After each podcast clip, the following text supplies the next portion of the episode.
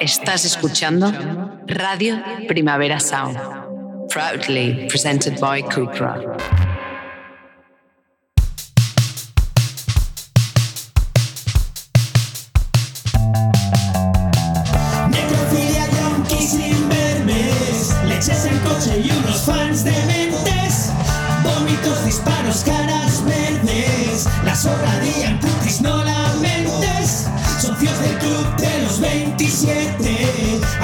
Y canciones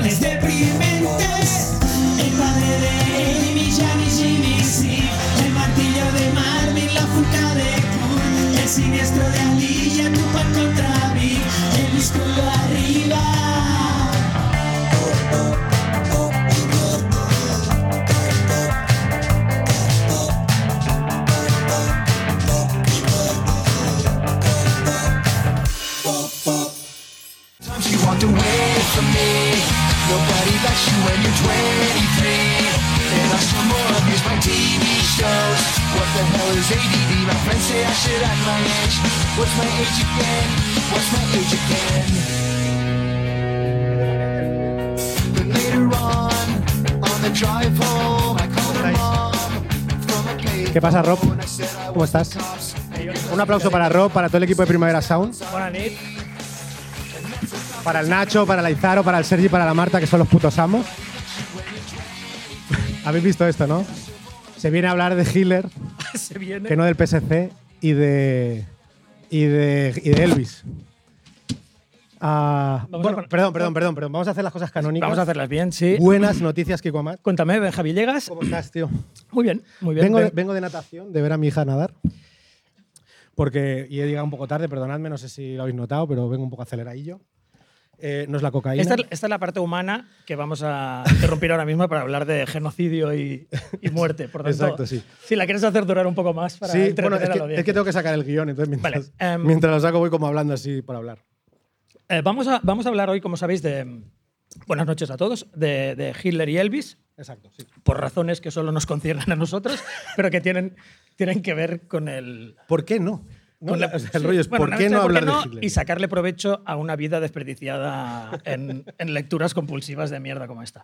Eh, observaréis que tengo una batuta para señalar cosas particulares de las imágenes. Es una batuta, ¿no? Yo quería un de esto, pero al Sí. final optaré por una batuta wagneriana porque creo que es más adecuada. Hay que decir para- que le hacía muchísima ilusión. mogollón de ilusión. Me hace- Está como esto es muy. lo que me hace sí. más ilu de toda Está en plan, oye, los noche". micros no tendrán cable, Vale, ¿no? em, ¿Quieres que empiece yo? Con, Sí, por favor. ¿Con Hitler? Vale. Mm, tírame. es que la frase, la frase que. El logo me, me chifla, pero tírame la primera, Sí. que es genérica, solo para que tener un poco de contexto. Hitler. Hitler y el pantalón corto. Esta, esta es, sí, o sea, es una foto genérica de Adolf Hitler, pero me mola particularmente porque hay tres en Lederhosen y estas son de las dos que más me molan. Y no me voy a levantar, pero quiero reclamar la atención sobre sus rodillas, que son particularmente, no sé, achuchables. O sea, Sí, tío. Tiene unas rodillas guapas. Sí. Y, la, y la, perdón, la foto de al lado con la pose sexy, No, no, nazi sexy, es ultra guapa. Y aparte es casi imposible mantener la dignidad con Lederhosen, pero él, en cierto modo, en la de la derecha lo consigue. No, tío. Vale. Em, Me gusta la idea de ir a, a dominar el mundo en pantalón corto. en pantalón corto, sí, sí. No, pero Y con rápido- micheta larga. No, pero estas las prohibieron luego. ¿eh? Cuando, cuando se vio, dijo, Oh. hostia, esto no puede ser. No puede ser. no, puede ser, no, no me tomarán en serio. Entonces, em, yo voy a cortar porque, el, porque podría contar muchas cosas de Hitler, porque me he leído todo lo que existe sobre él, pero eh, muchos de vosotros a lo mejor estáis aquí esperando que habláramos de su sexualidad. ¿Cuán- ¿Cuánta gente de aquí cree que Hitler tiene un solo testículo? Show of hands. Eh, igual, es, igual es el momento de tomar la decisión de lo que pensáis ahora. Erróneo, tenía dos, pero no me voy a detener en ese aspecto. Tenía dos testículos perfectamente sanos. Y, mm, y tampoco era un coprófago impotente, como dijo Strasser, que se lo inventó para los servicios de inteligencia americanos. Eh, yo creo que simplemente no le gustaba fornicar. Tampoco vamos a entrar en, en temas de su dieta, ni de conquistas, ni nada. Voy a ir directo a, eh, a, su, a, a su adicción a las drogas, y Que- con su dieta cuestionable, eh, su decadencia, muerte y luego, eh, hacia el final, el entretenido periplo eh, esperpéntico sitcom de lo que pasó con su cadáver. Que esto es mi parte favorita y no puedo esperar a explicarosla. Eh, lo que pasa con Hitler es que, mm, al contrario que es lo que sucede con Jack the Ripper, por ejemplo, que no hay más información y nunca la habrá, porque ya no hay más, o sea, lo que hay es lo que hay, aparecen cosas nuevas. Y, y esas cosas dejan obsoletas algunas de las informaciones previas. Por ejemplo, Ian Kershaw en todas las biografías dijo que las drogas no habían representado ningún problema o no eran una influencia particular en la vida o las decisiones de Hitler. Esto es eh, patentemente falso, cosa que demostró em, los primeros biógrafos como Joachim Fest, por ejemplo, ya decían que era adicto a la medicación y que tomaba drogas incesantemente, pero no había más información. Aunque claro, yo cuando me leí esto pensé, hostia, quiero saber un mogollón más de esto, pero no había más. Hasta que un señor que se llama Norman Orler sacó un libro reciente, de hace unos cuantos años, que se llama El Gran Delirio. ¿vale? Este tío tuvo acceso ¿Te tiro, tiro diapositiva? eh, ¿Me- no, no, no, no, Ah, vale, aún no, sí, te la pido. ¿eh? Te la pido, sí. Eh, tuvo acceso a los diarios de su médico personal, que era un señor que se llama Theo de Theodore Morel. ¿Vale? Eh, sí, pásame para que vea, se vea un poco su aspecto. Profesor. Este, este es Morel. Morel era, era, desde 1936 fue el médico personal de Hitler. No practicaba sexo con perros, ¿eh? No, A pesar de que lo parezca. esta, esta la he puesto solo para que dijeras eso sin decírtelo. Estaba esperando a que lo dijeras. Mola el estudio sociológico que estás haciendo conmigo, ¿eh? No, Be- Benja es tonto. Y ahí le veis, Sí. luego os contaré detalles fascinantes de su personalidad. Pero, por ejemplo, las SS, porque se paseaba por el búnker con un, uni- un uniforme que se había hecho él. Un uniforme ficticio de las SS, hasta que, que en esta escena aún no lo saben. Y le dijeron, no, no puedes ir, no, no eres un oficial. Eso es no puedes ir vestido coronel. Esto no es una fiesta de disfraces. Entonces, él se hizo un... Esto es buenísimo. Se hizo un traje como de general, pero ad hoc para él, que en lugar de la Totenkopf o del o de cosas de rango del, del Reich, llevaba como la insignia hipocrática de, de los médicos qué aquí. guapo, pero súper bordadito. ¿Qué es ese? Vale, Tío Morel eh, era, era, un, era un médico muy famoso en el demimonde berlinés, más que nada porque curaba gonorrea. Eso es la- esa era- o sea, su sustento era la sífilis y, y la gonorrea. Y llegó a Hitler a través de un tronco que se llamaba Heinrich Hoffmann, que era su, que era su fotógrafo personal, ¿vale? Y este tío era un tío de vida disipada y había contraído gonorrea. Y, y era un miembro del, del NSDAP, por supuesto. Y en una cena, el Hoffman le presenta a, le presenta a Morel a Hitler y Hitler está ávido de una cura para lo que ya en los diarios se define como sus flatulencias atroces. Cito, cito textualmente. Textualmente. Cito textualmente. O sea, Ah, Morel, Morel es una figura... estaba pensando. ¿Sabes lo de las batallas Blitzkrieg? Sí. Los de relámpago. Igual venían de. ahí. Venía de eso, claro, de las que agarré. Que tenía que, tenía que hacerlo súper rápido porque tenía que volver al baño, ¿no? Exacto. Pues ¿sabes qué pasa? Que eso está más cerca de la realidad de lo que ¿Sí crees. o no? Vale, Mo- Morell era... era eh, Morell es muy guay porque el- el- uno de los primeros tíos que empezó a escribir sobre lo que había pasado en el búnker que es un diplomático británico que se llama Trevor Roper, que yo soy ultra fan de él, porque hizo un libro que era como serio, explicando la muerte de Hitler, y es ultra cómico. Típico inglés, porque va poniendo pariditas ahí para que te rías. Y, y Trevor Roper le define como una figura mofletuda, con nariz de patata, sudor constante, un matasanos de hablar poco articulado, con las costumbres higiénicas de un cerdo. O sea, carta de presentación flipante para Morel. Me encanta. Eh, lo- que pasa, Theo Morel, eh, Hitler que padecía eso, pedorrera constante, cree que, este, cree que este matasanos completamente enajenado va a ser la solución a sus gases y, eh, y, le toma, y le toma como médico personal, ¿vale? De médico de cabecera. Te- per- Perdona que te interrumpa. Tengo, o sea, me arrepiento un montón. Sabéis que cuando hacemos el podcast no nos decimos lo que vamos a hablar. Entonces yo vengo aquí y me lo encuentro como. Pero ahí lo has visto, has visto He visto- fotos, sí, claro. pero claro, si llego a saber lo de los pedorretas, tío, hubiera hecho, hubiera cogido uno de los discursos de Hitler Con y lo con pedetes, pero de fondo, ¿sabes? Y nos habrían echado unas risas bien guapas. eh. Vale, a. Morel, a Morel, el, el entorno directo de Hitler y Hitler mismo, lo que le piden no es que haga una cura de médico normal, el, el rollo hipocrático se lo pasa por la rabadilla, y piden eliminación instantánea de los, de las- de los síntomas de paciente A, que es, que es a partir de ahora como conoceremos a Hitler, y restablecimiento inmediato. ¿Qué quiere decir esto? Que si Hitler, evidentemente, porque está eh, eh, metido en una campaña para invadir lo que sea, eh, los sudetes, no puede tener una gripe. Y por tanto se realiza una cura completamente no médica, pero preventiva. Es decir, chutarle todo el rato, mucho antes de que aparezcan síntomas de, síntomas de nada. Guau. Os preguntaréis, te preguntarás. Benja. Me pregunto. Va- Vamos a poner otra foto de Morel, que todas son buenas, es que todas me hacen gracia a mí. Por ejemplo, esta es buenísima. Estas son todas muy guapas. eh. En la que le huele la cabecita.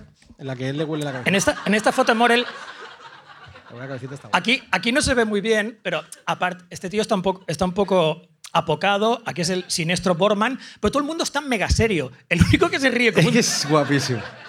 como un orate es, es Morel. Y esto ya es el 44. No hay razones para reírse aquí. Operación Barbarosa ha fracasado de una forma salvaje. ¿De qué se ríe este nota? O sea, hasta Hitler está muy taciturno. Iba drogado. O sea, Igual, igual se está aguantando un pedo. Y aquí se le ve que Hitler le mira con suspicacia porque se está comiendo los pastelitos de Hitler, porque Hitler era súper adicto al azúcar. Bueno, a muchas cosas, como veréis, pero al azúcar sobre todo. A los pastelitos de crema, vaya, que le gustaban. Bueno, entonces, vosotros os preguntaréis, ¿cuáles eran los síntomas de Hitler? ¿Qué, qué le pasaba exactamente, no?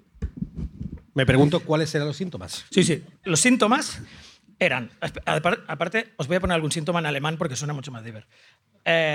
tenía, primero, una alternancia de cagarrinas y eh, lo que definen las, las biografías como. Schreckliche Blähungen. ¿Habéis oído? Bueno, te lo pondré más fuerte. Oh, ese no. Schreckliche Blähungen. Vale, esto. esto mm, no, esta no, esta no. Esto es monstruosos restreñimientos espasmódicos, para que no, para que no hable alemán. Pero suena mucho más guay así. Me, me imagino a tu amiga alemana recibiendo el WhatsApp de. Totalmente, totalmente. ¿Qué, qué tengo que decir? No, esto, esto es el traductor de Google. Entonces, también, tenía también calambres estomacales, dolor, dolor de epigastrio de origen histérico, o sea que no tenía una dolencia real, sino que eran, eran nervios. Era hipocondríaco, como todo el mundo sabe, porque aparece en Mein Kampf, estaba aterrorizado por pillar la sífilis judía. Pese a que alguien que nunca follaba, no sé cómo esperaba pillar la sífilis. O sea, si algo sabemos de la sífilis es que se pilla haciendo performing Sí, sí, sí, coitus, que diría Sheldon Cooper, ¿sabes? O sea, no puedes pillarla en el aire. Eh, y luego hay una cosa muy cachonda, es que creía, él, como era hipocondríaco, quería tener el corazón débil. Entonces, es- para empezar, evitaba el ejercicio desde 1934 o algo así, no había, o sea, no había hecho nada de ejercicio desde entonces. Y hay una parte que me encanta porque cuando subía al Nido del Águila, al Berchtesgaden, donde tenía un mirador súper guapo que se había currado y estaba en 1600 metros, ¿vale? O sea, la altitud era considerable. Entonces, él, la primera vez que subí allí, sintió una opresión, una opresión en el pecho, pero de la altitud, y creía que estaba sufriendo un ataque al corazón. Y todo el mundo, no, es que No, estás alto, solo forma". estás alto, y no alto como estaría después. Ahora me lo he hecho venir bien. Luego estaría alto de otras maneras, pero en ese momento solo estaba a gran altura, ¿vale? Bueno, como os decía, Morel eh, hizo un acercamiento completamente no hipocrático a, la- a las dolencias de Hitler, y en los diarios aparece, en cada página aparece inyección como siempre, a paciente A, ¿vale? Os preguntaréis, te preguntarás. Me ¿qué hay- pregunto. ¿Qué hay, en la chuta esa? ¿Qué hay en la ¿Qué hay en chuta? la chuta de Morel? En la chuta hay como 28 mezclas diferentes, dependiendo de las chutas, con 74 drogas. ¡Wow! Es que ¿cómo Mucho vas a- más que en los monegros y, Claro, claro.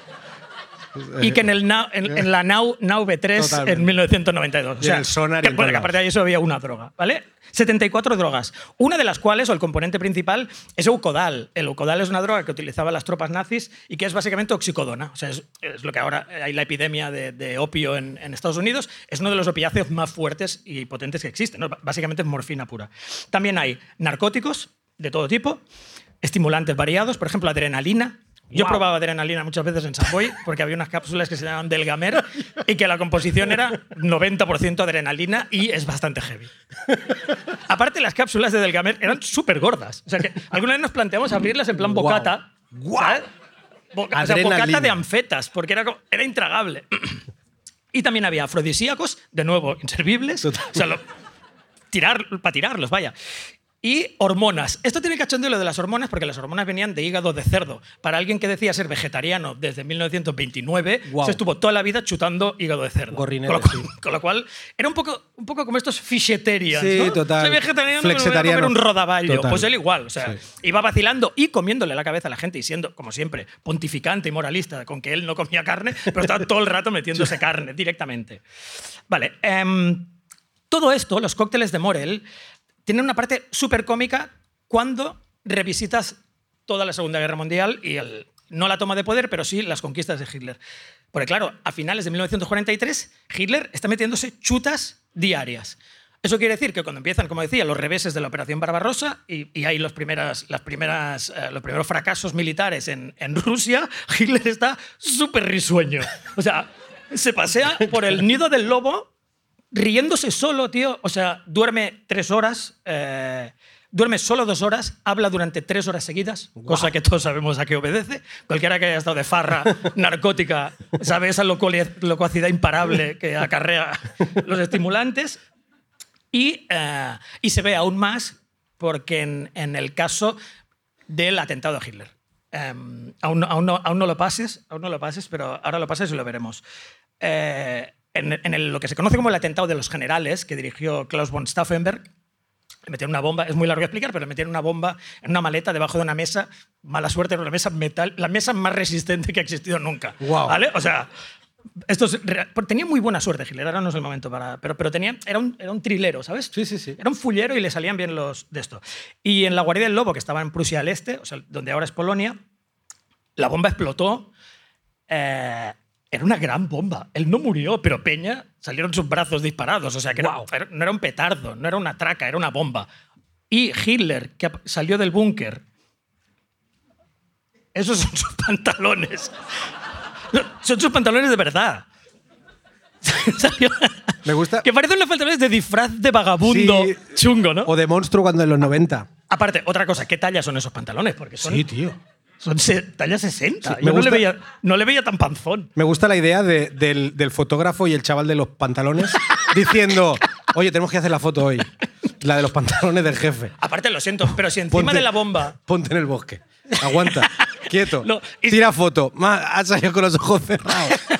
Te hago otra. Y, perdona, y aún más gravoso si consideras que del susto seguro que se defecó. Alguien que tenía todo el rato el estómago removido, la explosión de una bomba en las cercanías, ese pantalón está Había- sí, sí, severamente sí, sí. defecado.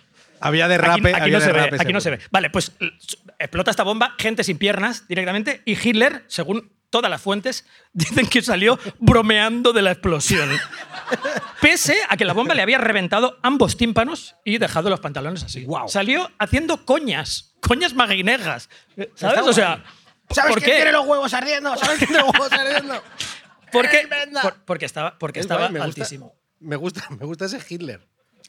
Eh, eh, es buenísima. Me gusta ese Hitler.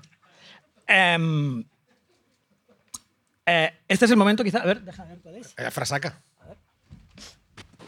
Frasaca increíble. Vale, sí. Em, ¿La tiro del tirón? no, o- aún no, aún Vale, no. vale. En, en, en 1944, ¿vale? Le pasa, le, pasa, le pasa esto, tiene los tímpanos petados, y entonces eh, llaman a un tronco que, que era, que era otro médico y le empiezan a administrar cocaína pura en napia y faringe. Además de leucodal. Esto origina la que es mi segunda frase favorita de Hitler de todos los tiempos. ¿Qué es?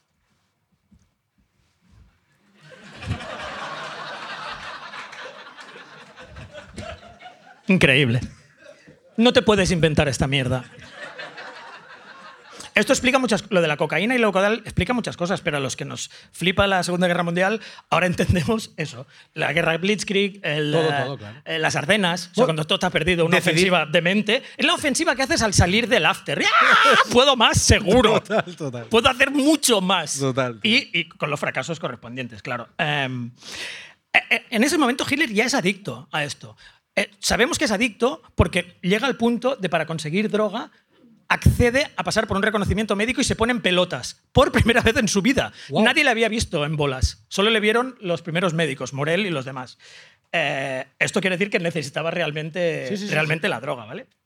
Entonces, Erwin Gissing, que es el tío que, le- que este es el, el- el doctor que le hizo la propuesta de la cocaína fabulosa Hitler, eh, descubre, aparte de que le está administrando cocaína, descubre algo bastante flipante, que es que Morel, que está loco y está haciendo ya mezclas con, con el paciente A, le está dando una cosa que se llaman píldoras del doctor Coester, que eran estricnina y belladona.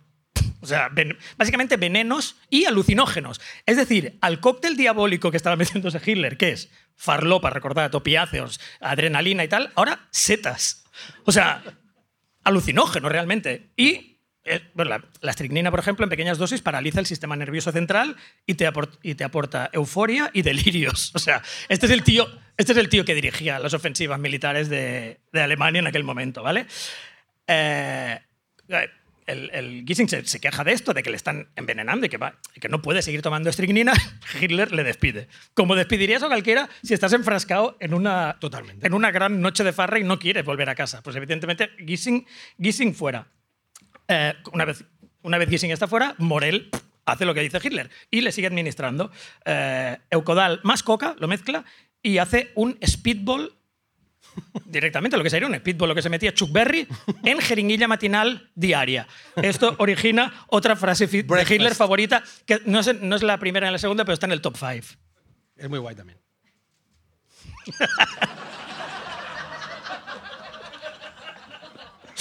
Naturalmente que le alegraba. ¿A quién, a quién no le alegra Speedball in the morning? Total, tío. Sí, sí. Wow.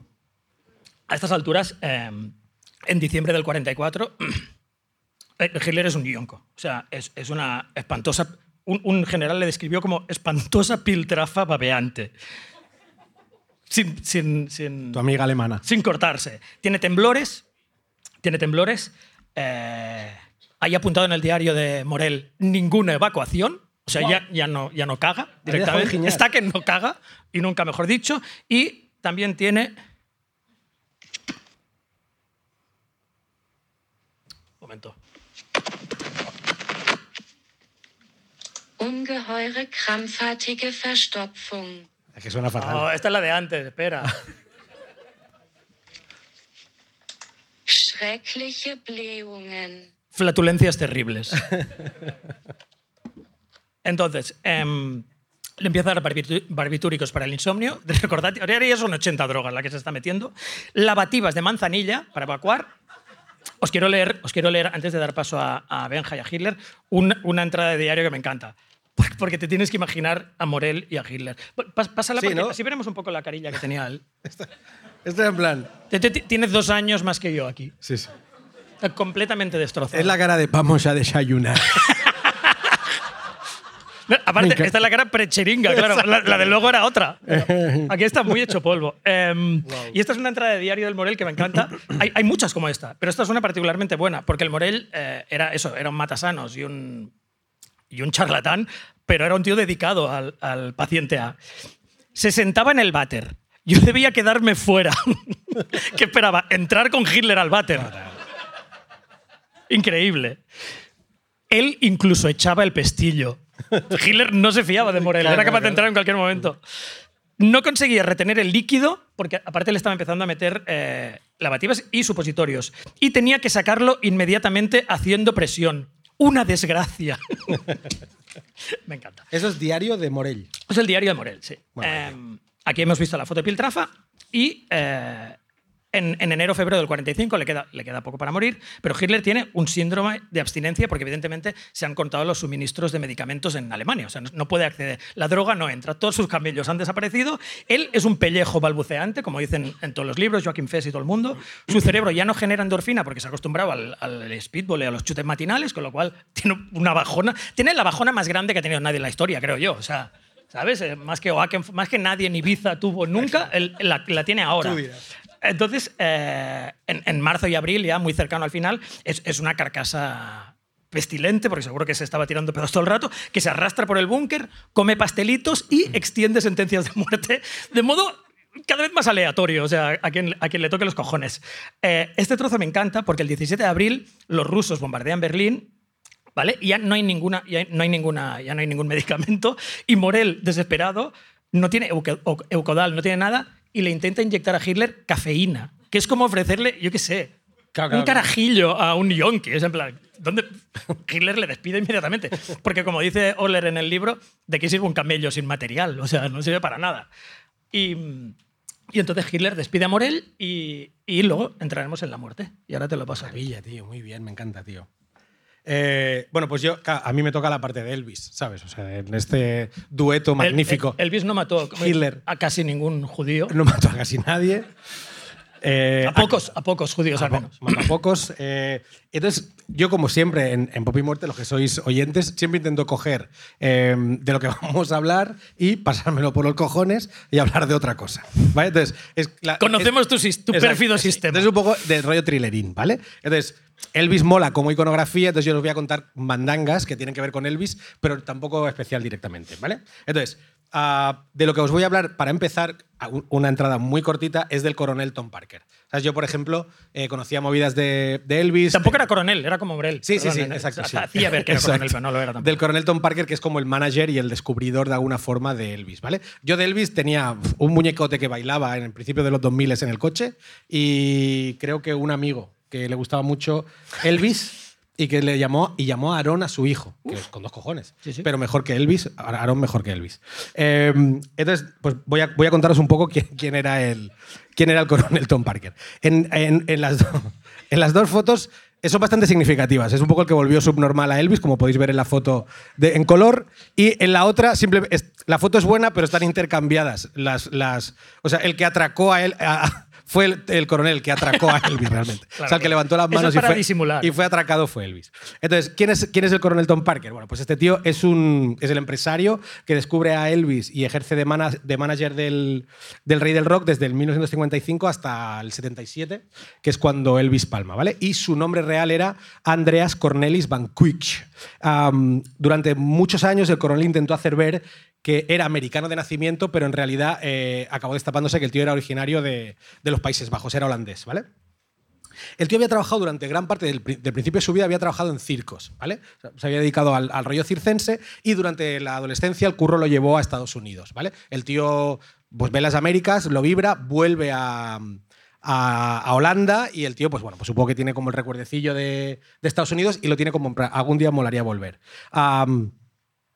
La movida es que el tío se acaba mm, viendo envuelto en un asesinato, esto es verídico, y, o sea, nunca ha acabado como de saberse del todo y el tío ve la oportunidad perfecta para decir, me tengo que pirar de aquí porque no que... Supongo que él estaba involucrado, estaba en el lugar de los hechos, en la muerte de, una mujer en, Holanda, y es la excusa perfecta para, para acabar marchándose de Holanda directamente como polizón en un barco, sin eh, pasaporte y eh, llegando a Estados Unidos eh, totalmente indocumentado y haciéndose llamar Tom Parker y diciendo que era pues, americano o no lo sé. ¿Sabes? El tío es allí cuando se alista. Mucha gente consigue títulos al cruzar el Atlántico. Sí, ¿no? sí, no es- sé si los dan en el plan o Tom algo. Parker, Tom Parker. No es en plan el barco haciendo Tom Parker, Tom Parker. Cuando me digan, no, un poco rollo Homer, ¿no? Cuando, Claro. cuando dicen te pisaré el pie. Responde- responde a coronel, responde a Exacto, coronel. sí. Y, mm, era básicamente el, el tío se, se alista en el ejército americano, tampoco dura mucho porque es bastante eh, gañán,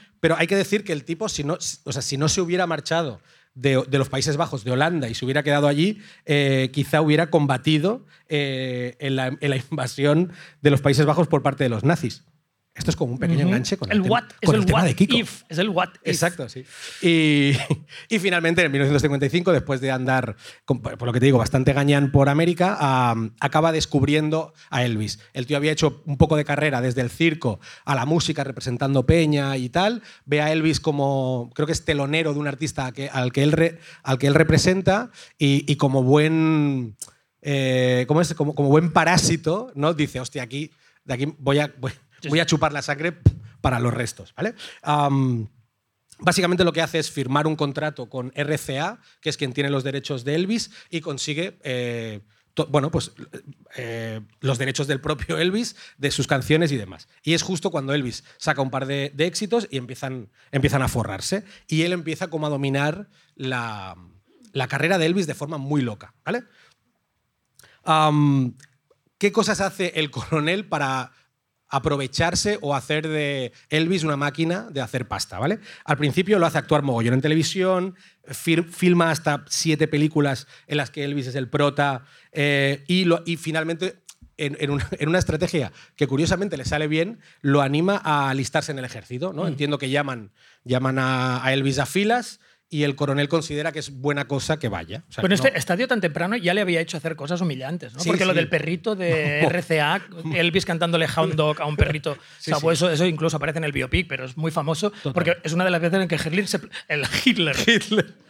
Hitler estaba Parker era el Hitler de esta perrito, historia. Que Elvis se plantó y le dejó lo del perrito. No, el perro no. O sea, todo lo demás, vale, dame por culo todo lo que quieras, pero el perrito nunca más. Y entonces el tío le dice, básicamente le dice, oye, ves al, ves al ejército que esto te hará como, yo qué sé, parecer llano, como harás lo mismo que haría cualquier chaval de tu edad y conectará con las masas. Y la verdad es que funcionó y Elvis eh, consiguió eh, hacerse muy popular a pesar de estar fuera de los focos del, del espectáculo durante, creo que es un, no sé eran un par de años, bastante tiempo. Lo que sí que hacía, lo que sí que hacía el coronel Parque durante ese tiempo, eh, que no sé si es Hitler, pero sí que es muy Vox, que es ir tirando como fakes. No, noticias fakes. Él te iba lanzando como noticias merch, de. ¿no? Merch y noticias fake. Sí, eso está guapo. En plan, merch. Merch a saco, merch y- saco. merch y, y fake Sí, sí. news podría ser un nombre de disco guapo. Sí, sí. Merch y fake news. Entonces el tío lo que hacía era la- lanzar eh, noticias falsas sobre lo que le estaba pasando a Elvis. Pues esta mañana ha desayunado tal. Elvis está no sé qué. No sé si. que Se tiran paracaídas, Sí. sí. Entonces el tipo. um, claro, El- Elvis creo que estuvo en Alemania destinado también en el ejército y el tío estaba tan acojonado de que. mm, O sea, de que él consiguiera. Yo que sé, un contrato con otro manager o tal, no le permitía actuar en el extranjero, ¿no? Le- le- no, yo que sé, le comía la oreja y le decía, no, no, no, no actúes en Alemania, que hay nazis, ¿sabes? O yo que sé, o alguna mierda así, ¿sabes? Y, y él lo que pretendía era ah, que, que Elvis solo actuara en Estados Unidos porque justamente él, al ser un tío indocumentado, no podía salir de Estados Unidos. Sí. Entonces, Elvis nunca pudo hacer giras fuera de, de América porque el coronel no podía salir y, y estaba... eh, Y temía perder, temía este, perder, verdad, el, al- control al- sobre al- el sí, a la gallina de los huevos de oro, ¿no? Más cosas. Ah, cuando él vuelve del. Cuando Elvis vuelve de- del ejército, él lo sigue exprimiendo con el, con, con el cine y es, y es el que le niega hacer bolos de estadio. O sea, realmente. Eh, presuponemos que Elvis podría haberlo petado haciendo giracas tochas, Sí, sí. rollo Rolling Stones o Sí, tal, y, y el coronel no quiere, ¿vale? Es verdad que el coronel decía que yo creo que. O sea, e- era un gañanazo, pero igual acertaba en cosas, ¿no? El tío consideraba que, que Elvis tenía telegenia y magnetismo y que consideraba que. Esto es una cosa bastante flipante en realidad, ¿eh? Que es que él consideraba que en televisión es donde podía vérsele mejor, ¿no? Es decir, esto no, no sé, si, no sé si es. em, no sé si tiene relación, pero una vez leí a alguien que no era, especial, que no era, no era especialmente asqueroso, porque hay mucho, mucho crítico musical repugnante, pero era alguien bastante guay que hablaba de, de cómo Rosalía estaba a- adaptando sus shows a que pudieran ser vistos en pantallas verticales. Claro. ¿no? Es decir, hostia, el- el- eh, están, están entendiendo tan bien las nuevas tecnologías que su show está hecho para ser grabado en vertical en un móvil y poder ser consumido después de ejecutarse en directo. ¿no? Que esto es como bastante visionario. Siempre Y- aprendo algo en estas Sí, charlas. esto está guapo, tío. Es, y es bastante flipante porque el, el último espectáculo que creo que hizo en el, en el San Jordi realmente es como una pantalla blanca vertical que lucía mogollón en los vídeos verticales de móvil en TikTok. Y, y- y me imagino un poco pues este coronel, ¿no? En plan, "Eh, a la tele, a la tele, si lo haces puta madre, tío. Y, Pero de cintura para arriba. pero de cintura para arriba, sí. Y, y nada, tío, entonces eh, creo que es a mediados de los 60 la, la, popular- la popularidad de las pelis de, de Elvis va cayendo, a la vez más o menos que la Beatlemanía y, y toda la, ¿no? el, el desembarco Sí, sí. Del, del- del pop inglés llega a Estados Unidos, pues él va como empieza la decadencia. ¿no? Los 70 son decadencia absoluta en el mundo Elvis y... em, Saca alguna canción guapa, ¿eh? Aún. Sí, siempre, siempre, siempre sacaría algún tema guapo, pero bueno, pues ya, ya, ya es el, ya es el Elvis ese muy hortera, Sí, sí. vestido de blanco, que es muy loco. Karate. Con- con- con- tal- exacto. Golpes de El karate. karate, ya muy fanegas, muy gordeleras. Em, Me encanta la palabra fanegas y no la escucho en ningún otro sitio si Sí. no es aquí. Yo te, la contigo. intento, yo te la intento traer. te la intento traer. Um, hasta, evidentemente, él- él- él se va arrastrando un poco hasta llegar a la, a la archifamosísima muerte de- del 77, que ya hablamos justamente Sí, en este podcast sí. y, en esta, y en esta misma sala de, la, de Estrella Damm. Hablamos de ella, hablamos del cabezazo que se pega en la bañera, de que está al helado un tiempo, hablamos, de, hablamos evidentemente de, la de todo el montón de conspiración que hay alrededor de la muerte de Elvis, que yo que sé, que viajó a Argentina, que, que el, que el ataúd pesaba más o menos según quien lo cogía, que el tío parecía de cera y que empezó a deshacerse el cadáver. Hay un montón de, hay un montón de mandanga que ya, ya tratamos y que, y que está guay. Am, hay un momento en el, que, en el que, a partir de la muerte de Elvis, en el que Priscila y Liz Marie, la mujer y la hija de, de Elvis Presley, consiguen por fin como arrancar la sanguijuela ¿no? de, de- de- lo que es el, el legado de, de su padre y, y marido y, y finalmente el, el coronel Parker acaba desahuciado. Eh, creo que el tío, el tío eh, a pesar de la muerte de Elvis, se, quiso mantener. Es, es esta cosa de, fli- de flipado, tío. Que es como intenta mantenerse viviendo en el hotel de puta madre en el que vivía de Las Vegas, creo que es, ¿vale? Y entonces el, Elvis está muerto. eh, lo de Sau, lo- la- el, el hotel le dice, tronco, ya te tienes que Y ir. de llévate aquí. to- y llévate todo este merch". Llévate toda tu mierda. Llévate todas esas, esas pelucas, todos los tupers falsos. Y, y el tío intenta como, como este acto un poco como de desquicia, en plan, eh, puedo hacer de comercial del hotel. ¿Sabes? En plan, por favor. Eso huele a desesperación no, no me absoluta. echéis. Sí. Y, y bueno, acabó desahuciado y finalmente palmó de un ataque al corazón, creo que fue en el 1997. Y, y ahí se acabó la historia del coronel, que es un poco el, el- la persona que descubrió a Elvis. La hizo, eh, y seguramente el icono que es, pero supongo que no lo dejó crecer como artista y como músico. No, lo destruyó. Lo destruyó bastante, sí. Y, y este es el coronel, tío. Pues vamos de una muerte a otra, porque ahora os voy a hablar de la muerte de Hitler. Eh, estamos en el 22 de abril, queda poco ya, ¿eh? O sea, queda- no, no de conferencia, de conferencia queda mogollón. De Hitler. A Hitler le queda nada. O sea, los dos proverbiales telediarios, ¿vale? Eh, algunos recordaréis el, el hundimiento, la película está basada muy fielmente en el libro de Joaquin Fest. O sea, todo lo que sale en el libro sale ahí. Solo quitan algunas cosas, pero está súper guay. Además, es exactamente igual de lo que sucedió, ¿no? El 22 de abril hay la famosa conferencia donde la pérdida de papeles más heavy de Hitler, cuando se pone a gritarle a todo el mundo. Recordemos que está, que está en síndrome de abstinencia con un dolor de cabeza eh, después del bajonazo de drogas y no quiere que le molesten ni nada. Mira, aparte está, está loco y delirante y, y ahí es cuando hace algo que siempre me ha hecho mucha gracia también de los alcohólicos que se llaman, como compiten para llamarse más alcohólico el uno al otro. No, no tú eres alcohólico. Todos son unas piltrafas babeantes también, pero siempre hay otro que es más alcohólico, ¿no? Y ahí en su pérdida de papeles llama a Goring morfinómano.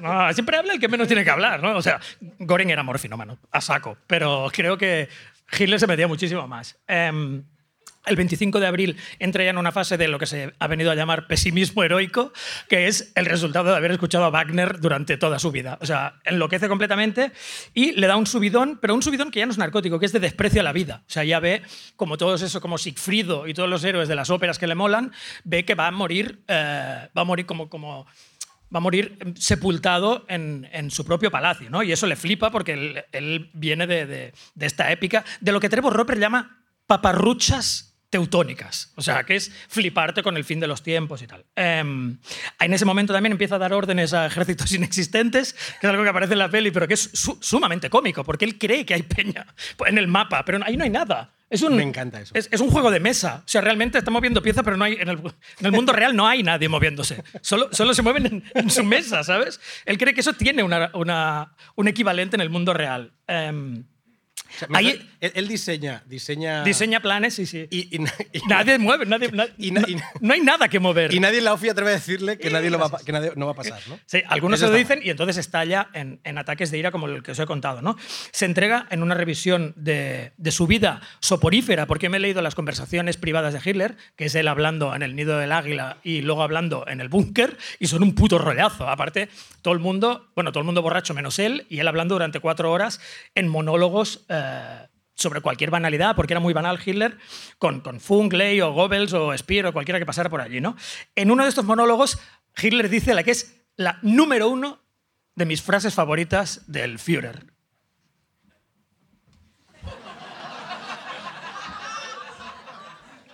Me- esta frase me flipa Sí, tanto. para- claro, para- tanto, o sea, es Para, alucinante. para los que nos estén oyendo en, Sí. en Spotify o tal, sin verlo, en la frase dice literalmente: uno se arrepiente de haber sido tan bueno.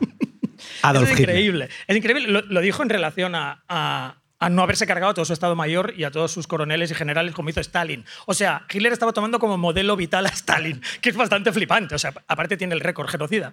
Eh, o sea, tienes que... Tus Sí, héroes, sí, sí. vigila quién es tu héroe. Si tú eres Stalin y, eres Hitler y tú eres Stalin, Claro. anem pal padragà, ¿vale? Eh, entonces, ya todo el mundo le empieza a decepcionar, claro, porque la gente, nadie está tan loco como él. Eh, ya le había pasado lo de Hess, que esto es una historia tan cómica que merece un propio muerte solo, pero Hess se fue en un avión, tuvo un brote psicótico y era, su, era uno de sus lugartenientes y casi un hermano de sangre, y se fue, tuvo un brote psicótico y se fue con un avión solo a Escocia a pactar con las potencias occidentales. ¡Ultra loco! Bueno, cuando llegó él le dijeron, ¿pero tú quién, quién eres? ¿Qué- ¿Cuál es tu autoridad? Pero bueno, dejemos a Hess. El 28 de abril se entera que Himmler está intentando pactar con las potencias occidentales. Himmler es lo, que intenta hacer es tan humorístico que también merecería otro capítulo. Pero Hitler, que es, Himmler, que es el responsable de la solución final y que tiene en su haber 5 millones de muertos, se creía que los aliados le dirían "Hey", y le dejarían en el poder. O sea, el delirio teutónico es tan bestia que este tío se Guau. creía que va a ser el interlocutor perfecto para hablar con, ¿sabes? Con, con Roosevelt o con Churchill, que era el, era el más buscado, era el peor de todos, ¿no? Eh, ahí se vuelve loco, le han traicionado. La famosa frase de Hitler de puñal en la espalda que venía diciendo desde la Primera Guerra Mundial, aquí no para de repetirla. Eh, le hace un consejo de guerra en el búnker a su cuñado. Que, a ver, el odio a los cuñados es algo encomiable y yo estoy ultra a favor de odiar a los cuñados. Pero un cuña- un cuñado pero nazi, tío. odia a Fegelein, que es su cuñado, que se casó con la hermana de Eva Braun, que Fegelein, yo le tengo simpatía, él era otro hijo de puta nazi, pero le tengo simpatía por varias razones. Y una de estas os la voy a leer, os la voy a leer ahora. Como le ha traicionado, está por ahí, está en un burdel. Fegelein, cuando le pillan, está fornicando con gente y borracho y drogado. Eh, pero como era, era, era el lugarteniente o el segundo de Himmler, eh, es, forma parte del complot, ¿no? Entonces eh, Hitler le manda a traer a- al búnker, le interrogan, hablan con él, pero el juicio no puede celebrarse por interrumpido por el completo estado de ebriedad del acusado. Me, enca- me imagino gente diciendo, o sea, te vamos a fusilar ahora. Adolf, No, me, me estoy follando a tu cuñada. ¿sabes? La pipa en la. Eso me encanta, ¿eh? Fegelin es buenísimo. Eh, el 29 de abril tiene, tiene lugar lo que Trevor Roper y Joaquin Fest definen como la absurda ocurrencia de la boda con Eva Braun. Redacta los dos testamentos, que es el político y el, y el, y el personal. En los testamentos de Hitler, que los haya visto, a mí siempre me hacen pensar en Johnny Depp. Porque, sí, porque Hitler es el típico pazguato que sus héroes, mitos y cosas favoritas son las mismas de cuando tenía 14 años. O sea, cero evolución.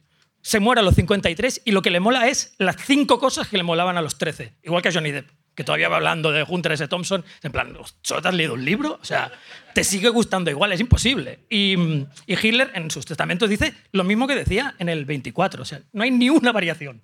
No se arrepiente de nada, evidentemente. Todo le parece de puta madre todo lo que ha hecho. Se arrepiente de haber sido tan bueno.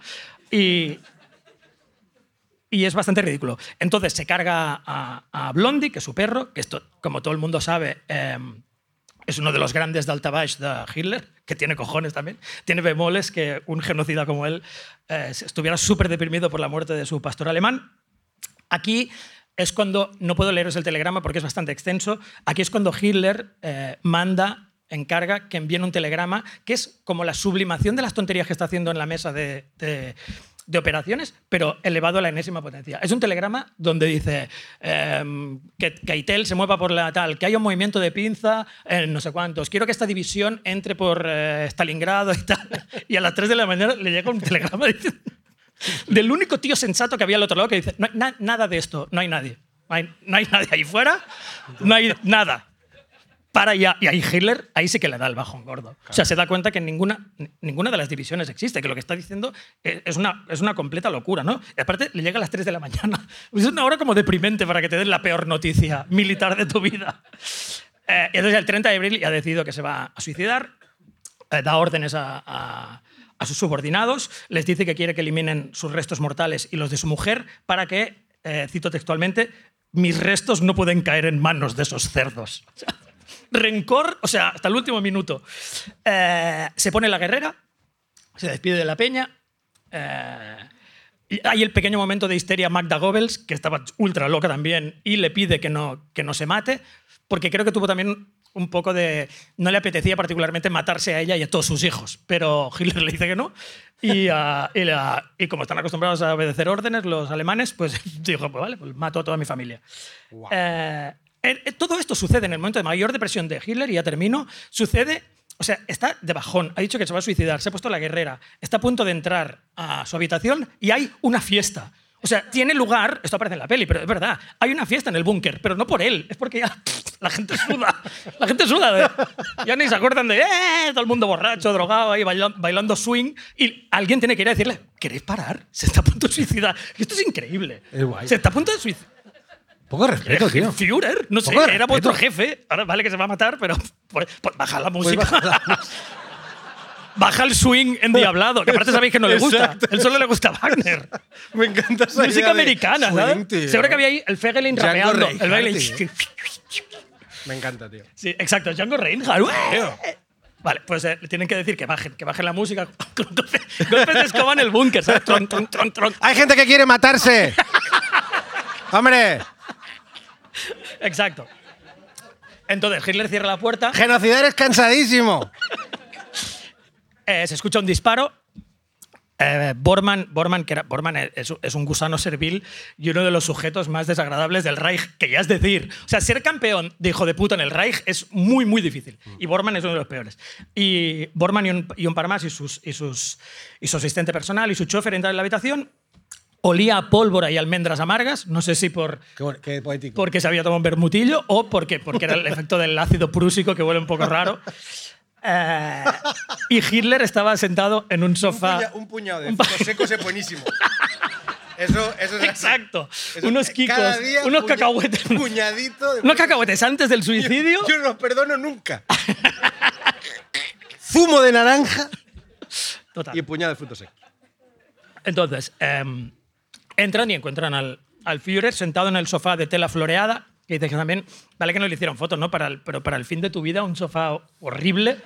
que es poco regio, ¿no? Un sofá ahí con. Seguro que tenía la típica mantica esa de, ¿sabes? Para no ensuciar el. como cutre, ¿no? Todo bajo, todo. Y mm, tiene los ojos abiertos, el cuerpo desplomado a un lado y la cabeza al lado derecho y la cabeza inclinada hacia adelante. Y un, y un agujero en la sien izquierda. Y en cuanto a Eva Brown, eh, tiene las piernas encogidas, los labios azulados y ella no se disparó. Ella se tomó, se tomó una pastilla de ácido prúsico. Que Hitler tenía muchas, las, iba las fue repartiendo por toda la peña, ¿sabes? Sí, tenía, tenía un pastillero, ¿sabes? El típico pastillero. de- Para que todo el mundo se matara con él, que la gente dijera, vale, vale. eh, Claro, claro, claro, claro. tío. ¡Ya me lo he tragado, Adolf! ¡Todo bien! ¡Uh! Guapísimo. ¡Oh, oh, oh! y cuando se va, ¡guau! De la que me he librado. Fuck you. Adolf. Entonces, em, eh, Gumshay Kempa, que son su asistente personal y su chofer, eh, esto, ¿hay alguien de aquí, un momento, show of hands otra vez, Me ¿hay alguien de aquí que se crea que Hitler está vivo? No, no. Lo del, lo del testículo lo pasamos, pero... vale, eh, está, está muerto, muertísimo. Em, suben, suben los dos cadáveres. eh, entre los disparos y los cascotes que caen de todas partes, porque el ejército ruso está ya en el puto centro de Berlín, o sea, está a 100 metros. Eh, arrojan 10 bidones de gasolina, una antorcha de papel, un poco cutre, no había, o sea, no habían preparado, o sea, se va a matar el Führer, no has preparado una antorcha guapa, Ya, ahí, guapa. no, con un periódico, ¿sabes? Con el del Borkischer Beobachter ahí, a última hora, mal, todo mal. Yo creo que porque todo el mundo se quería ir ya, ¿no? Y eh, esto es buenísimo, porque yo en todas las biografías había leído que había un momento como solemne, ¿no? Que hacen el saludo nacional socialista, los asistentes y tal. Y luego he leído en, en Joaquín Fes leí que hacen el saludo nacional socialista dentro de la escalera del búnker. En plan. Claro, estaban cayendo bombas, o sea, en plan. Como también a punto de irse, ¿no? Esto es buenísimo. Entonces empiezan a arder los cuerpos y esta parte no te la puedes inventar tampoco. Eh, cito textualmente, las extremidades se enderezaban fantasmagóricamente entre las brasas. O sea, quemado, se le levantó el brazo. ¡Wow! Postmortem. Es guapo esto, no me digas. Pues Bueno, porque se le debían coger un músculo o algo, pero igualmente que la última visión del Führer sea un cadáver carbonizado haciendo... Es walking... Pero realmente. ¡Hostia. ¡Está vivo! ¡Está vivo!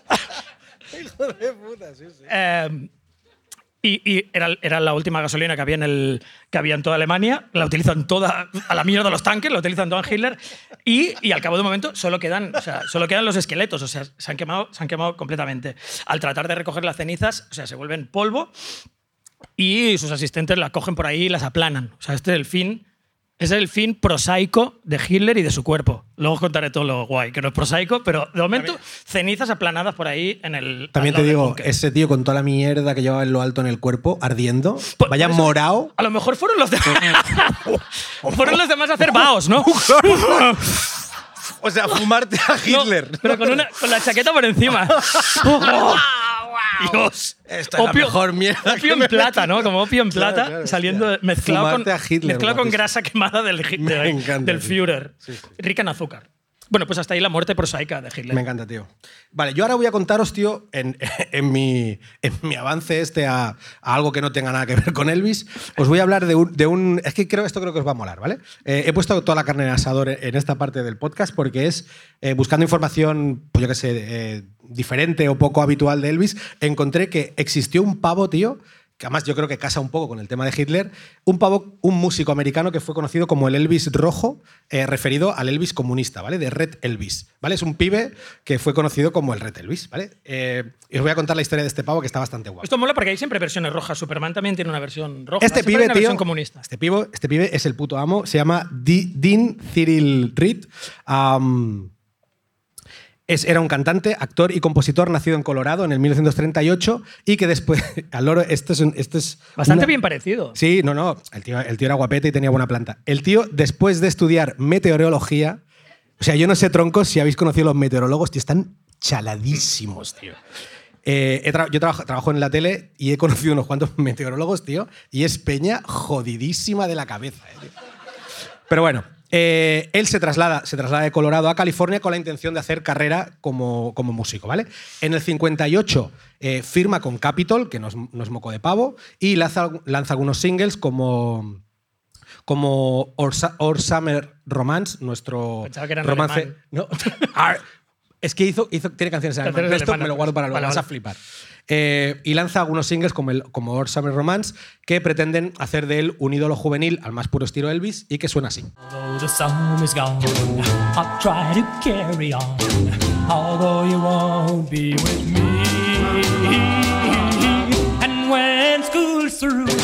I'll still be loving you.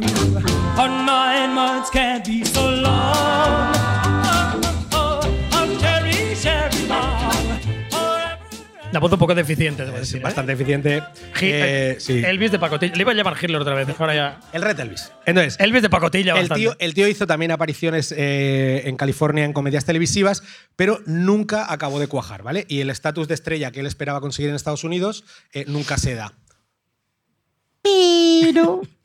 Eh, aquí viene un poco la típica historia de Sugarman, ¿no? ¿Os acordáis del documental aquel del pavo ese que lo petó mogollón en Sudáfrica? Pues a este le pasó, algo parecido en Latinoamérica. O sea, de repente el pavo que está como de bajonísimo en Los Ángeles, ahí debajo de las palmeras, eh, se entera que en Chile y en Argentina es, o sea, es una puta estrella, ¿vale? En plan, hostia, eh, me he comido un rosco en mi, en mi país, pero lo estoy petando en Sudamérica. Pues me voy, a, me voy allí a tocar y a hacer, hacer carrera, ¿vale? Marcha. eh, el tío vibra tanto eh, en los largos periodos en los que vive en Chile y Argentina que decide a- aprender español y se lía a hacer cine allí y televisión, ¿vale? Y en sus giras se hace acompañar de, de una banda de rock bastante conocida, creo que era chilena, que se llamaba Los Dominantes, que me parece un nombre bastante guapo. Totalmente. Los Dominantes. Los dominacas. Los dominacas, ¿sabes? Y, y digamos que en todo este proceso, en todo este proceso vital de cambio de, marcharse a Latinoamérica, es cuando él empieza a interactuar y a conocer a intelectuales y músicos como Víctor Jara, Pablo Neruda y abraza el socialismo, ¿vale? Que es una cosa que no era muy bien vista en, en América, en los Estados Unidos de esa época, ¿vale? Ah, el tío decide tocar en barrios pobres, gratis, o sea, el tío se flipa muy loco, ¿vale? En, en el rollo súper socialista. Eh, y empieza a criticar decisiones del, del gobierno americano. O sea, es en plan, me cago en Vietnam, esto es una mierda. Cantando, ¿vale? ¿no? Me cago en Vietnam. De hecho, eh, sí, exacto, me cago en Vietnam. Y de hecho, eh, de hecho, el tío, para apoyar la candidatura de Allende eh, en Chile, decide plantarse frente a la embajada americana en Santiago y se pone a lavar una bandera americana con detergente, que debe ser como, como, como fregarle los huevos con nanas a, a- a- a Trump, ¿sabes? En plan. Y aparte ilegal. Sí, sí, tiene que Aparte no, ilegal. no tiene que molar nada. Eh, entonces la movida está eh, que llegadas las muertes de, Salvador Allende y de Víctor Jara, es como lo que acaban de radicalizarlo, ¿vale? El pavo, el pavo es de la CUP, o sea, está, está desatadísimo y, su posición eh, pro-marxista es muy tocha, cosa que le lleva que lo expulsen de Argentina y de Chile que entran en dictaduras fachísimas. Entonces, en plan, a tomar por culo de Estados Unidos, pero también de aquí. ¿Vale? Y esto. eh, No me digas que acaba en Ripollet, por favor. pues sería, sería- sería la puta hostia, Lo tío. estaba pero, previendo. pero- pero no. No, lo, lo- lo- lo- lo expulsan de, de Argentina a Chile, lo, declaran persona non grata en Estados Unidos y todo este proceso le lleva a instalarse a dónde? A Alemania Oriental, ¿vale? A la RDA. El tío era bastante guay, porque, porque llega a la RDA y por un lado se convierte en colaborador informal de la Stasi, que eran los servicios de inteligencia de la República eh, Democrática Alemana, pero nunca, nunca, eh, ¿cómo es? Eh, nunca renuncia al pasaporte norteamericano, ¿vale? El tío se declara un patriota en plan, yo soy un patriota americano, pero... Pero delator de la Stasi. Sí, sí, pero sí, sí. Pero el de pavo, ¿no? Está, sí, sí. Y el, y el, pero el capitalismo es una mierda. Yo soy americano, pero el capitalismo no mola nada, ¿vale? Claro, eh, para ser el Elvis rojo, eh, o sea, para ser- acabar de ser un Elvis del todo, el tío ah, necesita una muerte mínimamente conspiranoica, ¿vale? Y, de hecho la tiene. El 16 de junio de 1986, su cuerpo, con el rostro desfigurado, aparece flotando en el lago Zeunersee, cerca de la casa donde él vive en, en Berlín Oriental. ¿Qué me dices? Sí, ¿sabes esas preguntas que os hace Kiko de, no sé si, pa- para quien haya visto el, te- el testamento de Hitler, que son preguntas que me encantan, yo, yo os voy a hacer una, no sé si habéis visto un cuerpo flotando en agua, pero Con yo la cara desfigurada. Pero yo sí, y tiene la cara ultra desfigurada. Yo esta- estaba una vez en Mallorca, tío, paseando, eh, os lo juro, troncos, esto es muy loco. O sea, para, para entender un poco el mal rollete, ¿eh? O sea, yo había ido como de... A Mallorca, pero con más rollo como en invierno, ¿vale? Y, y lo- y Temporada más ba- baja, ¿eh? ultra bajísima y low, low temporada a full. Y, y claro, lo más barato que encontré fue un hotel de estos de, de verano de, de a pie de, de, alemán, tío, ¿sabes? De, Sí, sí. de, de guiri chungo. Y entonces, claro, volviendo de no sé dónde, pues del centro de Palma, claro, iba andando por el típico paseo que en verano mola un montón, pero que en invierno y de noche es bastante Re- desolador. relente. Entonces, yo miro, miro a la arena, que, que está como la- las olas, como que pega. ¿Sabes que se han co- cuando el, el mar se come un poco de, de arena y está como rebotando? Y veo como algo raro uno que se, que se mueve, brother. ¡Wow, tío! Y yo, y claro. Tú solo, ¿eh? curio- curioso. Solo como una rata. No, iba con, una- con un Ah, colega. Entonces, y yo me, me acerco un poco, pues soy muy mirón, y digo, a, a ver qué hay, tío. Y veo como un muñeco, tío, ultra hinchado, nen. Muy loco, tío, con traje, de, traje, algas, traje algas. de neopreno. ¡Oh! Y solo cara, solo cara descubierta, brother. Pero la carne le Wow. debía salir como hinchada por aquí. No, no, no, no, tío. Compa- Debía parecer ET. Guau, por la y cuando le miré el adelante. puto, cua- cuando le miré el puto jepeto, tío, Rob Nacho flipé muy heavy, tío. Entonces me dio un jamacucazo que flipas, tío. Y dos la- dos cuerpos en la arena, más, tú y él. yo mi colega. Me caí encima de él, cara con cara, ¿no? No, ya, entonces, claro, ¿Este llamé- muerto? ¿Hicisteis el este muerto está ¿Lo llevasteis por, por Palma? ¡Wow! Eso estaría Guau, Una tío. cuerda, güey. Es que Oye, mi- más mi- birras. No era un colega de Ripo. Si hubiera sido de Ripollet, hubiéramos hecho esa mierda. Era alguien, era alguien ci- civilizado. Y, y- y llamamos a la poli, tío. Y si llamas. O sea, esto es- en teoría es, es cívico. Pero si llamas a la poli, te tienes que quedar, tío. Ya. Y entonces me tuve que quedar con el, con el pibe. Aguantándole, de- jeta, aguantándole del tobillo, ¿no? Para que no se jeta, la llevara. para la- que no se- porque si no, de repente te dicen que han mentido. Claro, ¿sabes? claro. Dije, no, no, no, no, no. O eres sospechoso. No, no, no, no, no. o eres sospechoso, que son Y troncos, a los dos días, tío, desayuno en, en, en, yo- yo qué sé, en un, un, un lacao de ese mallorquín y una ensaimada, y en el periódico encuentran al submarinista muerto, que desaparecido. Pensaba que decía que en el desayuno había otro muerto. ¡Al camarero! Un poco gafe, o sea. No, no, no. Y en el periódico ponía que habían encontrado a un submarinista que llevaba no sé cuántos días perdidos, tío. Benja Villegas. Perdón, encuentra- bueno, esto es un poco de mal rollo, pero, pero así apareció el. Elvis, tío. Cara totalmente desfigurada y la, la viuda y la hija, en este caso, que no son, o sea, la Liz Marie y la, y la Priscila de este Red Elvis, siempre dieron por, por falsa la, la- la- lo que se dijo de la muerte, que había sido totalmente un accidente y ellas consideran que era una muerte, eh, un asesinato a manos de la CIA, por lo que implicaba y porque todo lo que significaba el Red Elvis para, como amenaza para Estados Unidos. Que no eran una amenaza de ningún tipo, como ningún tío con una guitarra amenazado nunca eh, nada. canta- cantando, sí, Claro. cantando mierdas. Eh, Tom Hanks, hay que decir que hizo, que hizo de coronel, creo que ha hecho de coronel Sí. Parker en, la- en el biopic último de, mm, de Elvis. Tiene los derechos comprados a la viuda del Red Elvis para hacer algún día la puta peli de este, de este pavo. Entonces, os cuento un par, de, un par de LOLs que me han hecho mucha gracia del Red Elvis, ¿vale? Para acabar. Pero antes os voy a tirar otra canción porque el tío se marcha, el tío se marcha a, a la RDA a vivir, ¿vale?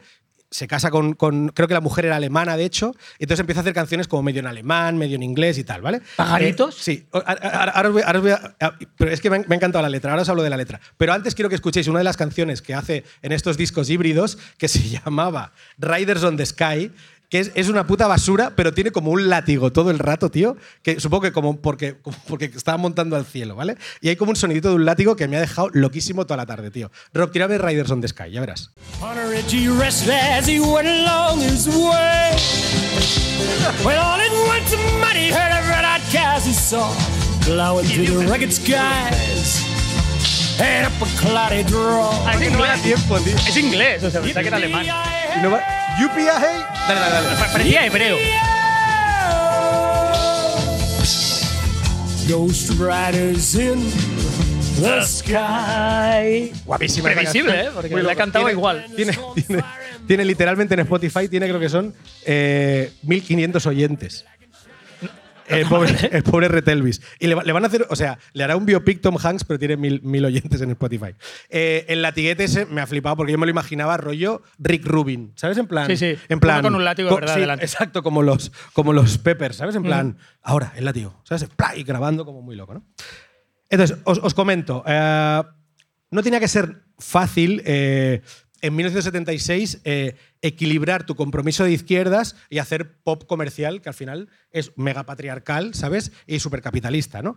Y, y por eso quiero destacar la, la- letra de, de la canción, una canción que se llama Together y que canta con una mujer alemana y se cantan el uno al otro, ¿vale? Pimpinela. Es brutal. Entonces, Das Pimpinela. Ah, lo que hacen es, primero, o sea, primero se lo cantan los dos todo, todo en inglés, luego se lo cantan todo en alemán los dos, y luego ella le dice, eh, le, le- le pregunta en alemán y él contesta en inglés, ¿vale? Pero la, letra dice literalmente, es que es muy guay, dice, dime que me amas. Y la respuesta es, te amo. Y dice, dime que me necesitas. Y dice, te necesito. Pero de repente sale la CUP y dice, dime que me respetas. Y dice, ¡Uh! te respeto. ¿Sabes? Mola, plan, mola. Avanzado su tiempo, ¿Sí? claramente. En plan, te respeto. Sí, sí. Y Pese al látigo, que Exacto, indicaría lo- exacto, exactamente lo contrario exacto, sí. al respeto. Exacto. Y, y entonces, entonces el- el- lo que a mí me parece más divertido de todo, tío, es que el tío cuando, cuando muere Víctor Jara está ultra afectado, ¿vale? En plan, era su colega, creemos, y, y el tío decide eh, producir un biopic de Víctor Jara. O sea, el pavo dice, vamos a hacer un puto biopic de Víctor Jara, yo pongo la pasta y como soy actor, creo que puedo protagonizarlo y hacer de Víctor Jara, ¿vale? Entonces, este es Víctor Jara, ¿vale? Y y el Oh, me cantor. encanta y esta el- foto. Y el cantor es, es el Red Elvis, ¿vale? Ah, o sea, se hace toda la peli entera, tíos, toda la puta peli entera. Eh, O sea, perdón, bueno, en, en cuanto, en cuanto al parecido, obviamente eh, no se parece en nada a Víctor nada. Jara po- porque es, eh, Pero se es- parece a es alguien, igual ¿no? que Marc Giro. O sea, es, clara- es claramente Marc Giro. Totalmente. Sí, es él. ¿Cómo te gustan los parecidos Me encantan los razonables, parecidos, sí. Y la puta película se hace entera, tío, ¿vale? Eh, se estrena en el. Gracias. Se estrena en el Festival de Cine de La Habana del 78 y resulta, contra todo pronóstico, un fiasco. Ya que. El según, Cantor. según los periódicos críticos de cine de la época, dicen: la película estaba llena de búlgaros rubios haciendo de chilenos. Muy bien. Búlga- o sea, la idea de búlgaros rubios Totalmente. haciendo de chilenos me flipa. Y cantando consignas en alemán. Oh, Es claro. Claro. Y, y Reed, en el papel de Víctor Jara, seguía pareciéndose mucho más a Elvis Presley que al músico chileno. Absolutamente. Espectacular. Las, las fotos de él con el bigotito me han encantado. no, no, no, flipante, tío. Y Vale, hasta pues- aquí la historia del Red Elvis. Me ha encantado. Esperemos que Tom Hanks haga un día el Me ha encantado, me ha encantado. Em, y ahora voy a pasar a la última sección de, de, de Hitler. Y es la comedia enredo que tiene lugar eh, después de que Hitler haya muerto y su cadáver haya sido, haya sido quemado, ¿vale? Primero os voy a contar. Oye, ¿ha disminuido el volumen o somos nosotros que estamos cada vez más lejos? Me, me oigo menos. A lo mejor ¿Ah, me sí? ha reventado el tímpano como Dale. Adolf. Em, os voy a contar primero lo que, lo que pasa de verdad, para que sepáis lo que sucede cuando llega el ejército rojo al búnker, ¿vale? Por- porque esto es lo que, lo que se debería saber, pero luego la luz de, conspira, de conspiranoia es tan grande que ha ocultado una verdad que es muy, ton- muy tonta y muy simplona. La realidad es que los soldados rusos llegan ahí, miran, la- es como si hubiera llegado una calzutada, ¿vale? Está lleno de ceniza, hay, trozos de puerro, pero, pero ¿sabes dónde, dónde ha sido la calzutada? Vaya, ha sido ahí, ¿sabes? Hay un trozo de costilla de chai y tal. Entonces, no son, tampoco no son genios, pero dicen, seguro que está aquí. O sea, y entonces desentierran los restos de, de lo que parece ser el cadáver de Hitler. eh, todavía hay trozo- lo que decía la costilla de Chai es porque, viene a cuento porque hay un trozo más, hay una quijada, es la quijada de Hitler, o sea, hay un trozo, hay un trozo de su mandíbula que no se ha quemado y eh, dos puentes dentales, ¿vale? Esto lo meten en una caja de puros. Me encanta Yo- la- Si había sido poco heroico lo del, lo del papel y toda la mierda, o sea, caja puro. Me encanta, me encanta la idea del ejército ruso haciendo el. Taca, taca, taca, taca, taca, taca. O poniéndose. ¡Voy a invadir Polonia! Eh, le meten en una caja de puros que dices, hostia, no se trae el arca de la alianza y tal, pero claro, evidentemente eh, es un tío que ha genocidado a media, a media URSS y por tanto no le tiene ningún respeto, le meten en una caja de puros y lo identifican varios médicos, algunos de ellos eh, prisioneros de guerra alemanes, y, lo identifican como, como Hitler. Hi- Hitler es ese, ese montón de ceniza repugnante con trocitos de grasa, es, es ese. ¿Vale? Em, esto, esto, la historia continúa bastantes años después, porque que luego os contaré lo que, lo que pasa con la conspiranoia, pero en 1970 eh, el, el, el Politburó ordena con estos restos, después de que le haya pasado todo lo azaroso que les ha pasado eh, con cosas, con maniobras de Stalin, ordena pulverizarlos y tirarlos. O sea, eso ya no existe. Si alguien se está preguntando dónde está la quijada, no está en ninguna parte. O sea, la, la hacen desaparecer. ¿no? Y aquí es donde entra la comedia enredos, ¿vale? Esto es lo que ha pasado, los soldados han devuelto la caja puros y tal. Entonces, el ejército, el ejército rojo, yo creo que aquí operaron por pura. O sea, se estaban aburriendo algo, dijeron, ah, vamos a hacer algo aquí, no sé, ya que hemos llegado a un, a un sitio guay. Y eh, encuentran, claro, en el búnker se mató un mogollón de peña. Goebbels, por ejemplo, estaba carbonizado solo a medias, o sea, era perfectamente distinguible. Y habían otros soldados, había gente que había muerto eh, y soldados de solda- soldadesca mm, varia que también que habían cadáveres, ¿vale? Así que por o siguiendo una orden o una orden intuitiva que había dejado caer Stalin, que Stalin está loquísimo, no sé si conocéis la historia de Stalin, pero está mega loco. O sea, mucho más rencoroso que yo. Es un tío que nunca, o sea, que sus odios son de primaria. O sea, en primero GB esa gente murió luego. Todos. No perdonaba nada. El que le robó el boca... Todos. Tantos, como Sheldon Cooper, que tiene 150, pues él Claro, tenía claro, pues, claro. todos. O sea, 20.000 tíos. Y entonces cogen a esos 15 cadáveres que hay por ahí, eh, mutilados y, y quemados, preparan uno relativamente, relativamente bien conservado, ¿vale? Le maquillan, No. le maquillan y el No. 4 de mayo lo presentan al mundo diciendo hemos matado a Hitler. Y, pa- por favor, ponle la imagen. ¿Quién es este nota? ¿Quién es este nota? Este tío, no- pintarle un bigotillo ¡Wow! Me- a un, a un fiambre no le convierte en Hitler. ¿Qué pasa con esta foto? Esta foto me encanta. O sea, esta foto mucha gente se, se creyó que era Hitler, ¿vale? Pero mucha gente no. Yo, Entonces, cuando, yo cuando me la pasaste para hacer el PDF. tiene las orejas mucho más grandes. Bueno, es que no se parece, vaya. Eh, pero, pero una gran parte del mundo señala. Eso no, eso no es Hitler. seguro- o sea, que vamos, seguro que no lo es. Y a lo mejor familiares de este tío dicen: es el tío Klaus. Es el tío. ¿Por qué le.? por- Es qué el le- tío Gunther. le- ¿Por qué le, por qué la estáis liando? Le, le han afeitado el bigote. claro, claro. Él lleva un bigote así súper viril y le, y le han afeitado. Y no- eh, con eso no basta, ¿no? Entonces se desdicen, se desdicen, dicen, vale, que no era este, que nos hemos equivocado. Traen a otro. Había 15. Vamos pro- probando a ver, a ver si, alguno, si alguno cuela, ¿no? Eh, pero esto es buenísimo porque convocan a prensa y tal, les enseña el cadáver de Hitler y se descubre que tiene los calcetines zurcidos. O sea, que tenía un tomate en el pie y le salía un dedo y la peña dijo, este no es el Führer. O sea, el Führer... No sé, te- tenía pasta, no iba con los calcetines rotos, este es un muerto de hambre. Eh, se desdicen de esto, se desdicen como dos o tres veces y entonces es cuando Stalin, ¿sabes cuando, cuando un colega dice, no, vengo yo a arreglarlo y dice, esto va a empeorar muchísimo ahora, claro, desde, desde- desde su llegada va a empeorar seguro. Y Stalin dice, no, vale, ahora ya tomo yo la rienda de esto porque soy un tío sensatísimo y no, me, no he matado a toda Ucrania. Y, voy a, y entonces empieza a soltar bulos loquísimos él, inventados por Stalin. ¿eh? Eh, dice que Hitler ha llegado a Japón en un submarino, que Hitler se ha ido a Argentina. Bueno, básicamente empieza a señalar a dedo varios países de Europa y de Estados Unidos y de, y de América, que se ha ido a España. Entonces la prensa mundial, que ya sabéis cómo es, y la prensa amarillenta, americana, inglesa, de todas partes, claro, coge eso y lo revienta. O sea, lo- suben, suben el, el pitch. Entonces, claro, entonces ya es una competi de periodistas locos a ver quién dice algo más gordo de lo que pasó con Hitler. Está, porque guap- está es- guapísimo la, la- la- la próxima diapo. Stalin med- medio lo ha confirmado, ¿no? Eh, entonces dicen, un periódico dice que Hitler ha sido visto en Dublín disfrazado de mujer. Me encanta. tío. Me encanta, tío. Me Señora encanta. Hitler. O sea, porque gratuitísimo eso. Eh, otro, otro que Hitler planea cargar un avión de explosivos e inmolarse sobre el mar Báltico, que tampoco se entiende ni el concepto ni nada. Y uno, y uno mucho más tardío es que Hitler vivió los últimos años haciéndose llamar Adilupus, como griego, que era un dios griego o algo así, en el palacio de Franco y que murió en el 74 en el, palace, en el Pardo. Que esta, esta es Guau. bastante flipante, ¿vale? Bueno, hay tanta gente, hay tanta gente y tanta conspiranoia que hay un señor, esto me hace mucha gracia, no tenemos ninguna foto de él, pero digo lo que le pasó. Hay un señor que se llama Albert Panca, que a finales de los 70 eh, se queja de que le han detenido 300 veces desde 1945, porque tiene un parecido vago con Hitler y no paran de detenerle. Y el tío dice una frase que me encanta, estoy harto de que me tomen por el otro. Ah, No tiene ni que decir el nombre, porque esta- su presencia en la prensa es tan familiar que todo el mundo sabe a quién se refiere. ¿Cómo se llamaba?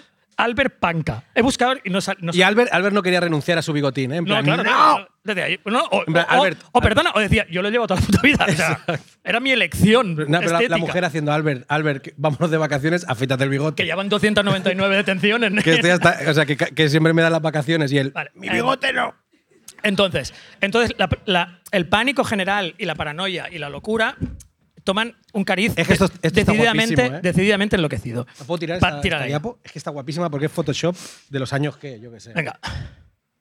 Estos son unos mock-ups, o sea, un intento de reconstrucción que encargó los servicios secretos en junio del 44 y que los hizo un artista que se le conoce, se llama Eddie Senz, para, pa- para, para avisar a ¿Cómo la gente sería, no? de que Hitler tal vez tenía esta pinta. ¿Vale? Trotskista, claramente trotskista. Franco, porque el look Sí, sí. la- las modas entre genocidas, dice, "Pues ahora me, ahora me quiero parecer a, a Franco también. Sí. Y a mí, de todas las que. Esta es porque a lo mejor ha conservado el look, también ponen el de esto. Y. La, la de, la de ir al Primavera Sound. sí. o, o la de psicólogo, la psicólogo vienes. ¿Vale? Pero esta a mí me hace mucha gracia porque pensé, wow, aquí sí que hay una conspiranoia, una conspiranoia en la que nadie, acertó, que nadie acertó señalar, que es la siguiente. Es Gregory Peck. El Gregory Peck joven se parece mogollón a este tío. Claramente. Y por eso Es que Hitler. Es Hitler. Es que Hitler. Es Hitler. Lo que le da también un nuevo sentido a la, a la, a la película. Vale, pues esto- esta es la primera. Luego hay otra un poco más loca. Lo que pasa es que no, no os creáis que salió en un, en un semanario de gran tirada porque era un semanario para granjeros, pero da igual. Wow. Un periódico canadiense que se llamaba, yo qué sé, eh, Abono Lleno Gazette, eh, me lo invento, ¿eh? pero sacó este siguiente mock-up, que es mucho mejor que el anterior. Está guapísimo. tío. Maybe a chef Sí. es mi frase favorita. Y aparte, el tono es maybe a chef. No, no, me, me- me gusta, me gusta la idea de con gorro lo reconocerás. el tono es decididamente juguetón. El- A ver, el tío que le hizo era un coñón. Hitler o naturel. A professor Sí. or just a hobo. Or the guy next door, que esta es la más inquietante. o sea, en plan, Hitler es tu vecino. Tu Y, aparte, y aparte, este tío, nosotros que siempre hablamos de serial killers, este tío da más miedo que Hitler. o sea, Totalmente, tío. Total. es un genocida, vaya. Sí. Me encanta, tío. He- tenido que seleccionar, hay tantas. Eh, luego, la tercera. Esto es una conspiranoia muy larga. Hay un señor. Pásala. ¿La tiro? Hay un señor. Espera, voy, voy a ver cómo se llaman porque. Se llama Jean-Marie Loaguet. ¿Vale? Jean-Marie Loaguet es un puto fontanero, es un fontanero. Básicamente un fontanero francés que se tiró 40 años diciendo que era hijo de Hitler. Pero yo- a mí lo que me hace gracia de esto es que, se parezca o no, el tío dijo: si me dejo el bigote, cuela, fijo. O sea, total, total. y entonces, eh, la historia, la historia es enrevesada, pero es porque yo que sé, que Hitler eh, fornicó con su madre en la, Primera Guerra Mundial. ¿Vale? Da igual, eso no nos interesa. Lo guay es que su hijo ha continuado con la tradición. Soy el nieto. Pero, pero soy el nieto Soy Hitler. el nieto. Pero el hijo dijo, a ver, lo del bigote no era suficiente.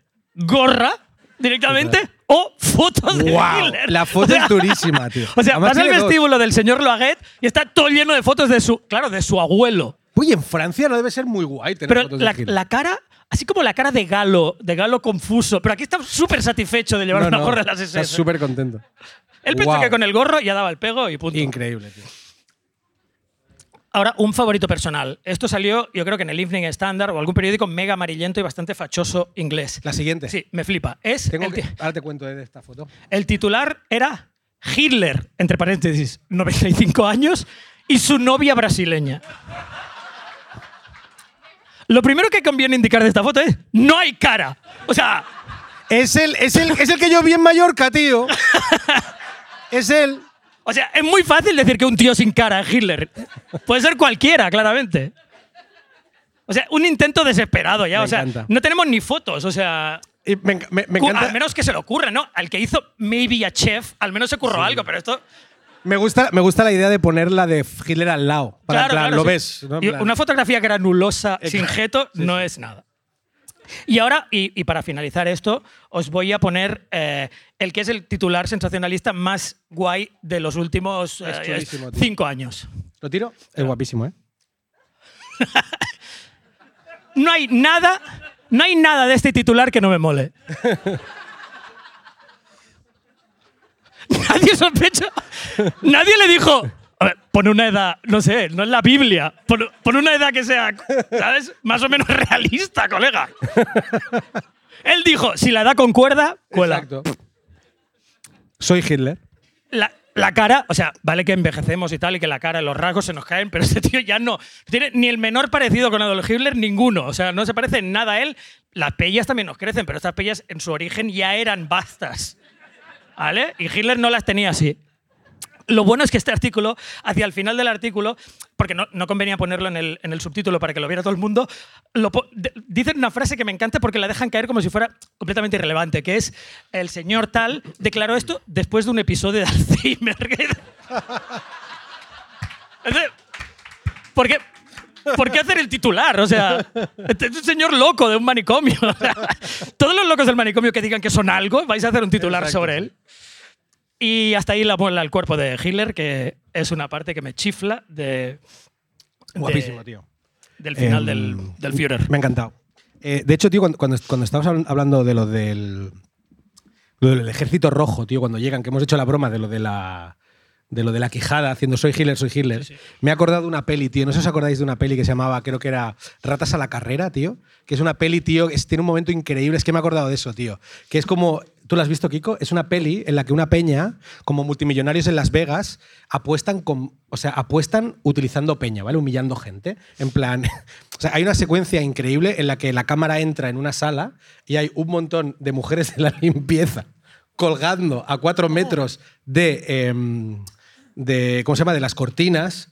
Y cuando se cae una, uno lo celebra porque había apostado que era la primera claro, que se cae. claro, O sea, es peña súper- o sea, denigra mogollón, ¿vale? Entonces coge, coge a, a X personas que están en el hotel ese de Las Vegas y les, los, los invitan a un juego que es correr, hacer una carrera para coger que es un, un test como una pasta, ¿no? Un dinero. En plan, el primero que llegue al. Es una gincana, el primero que llegue ganará, ¿vale? Entonces hay una familia, tío, que es brutal, que es una familia de judíos, tío. Que van, o sea, que el padre, que es un, o sea, es un apostador que flipas y la, la mujer es un poco como la del otro. Que es en plan, eh, vamos a Las Vegas, pero por favor, no, no apuestes. Claro, claro. Y el tío intenta engañar todo el rato a la familia haciendo ver que van a, pasárselo bien mientras van a buscar la pasta. Entonces hay un momento en que van conduciendo como por el desierto y pone lo típico de Estados Unidos, ¿no? Pone a no sé cuántos eh, metros el museo de Barbie.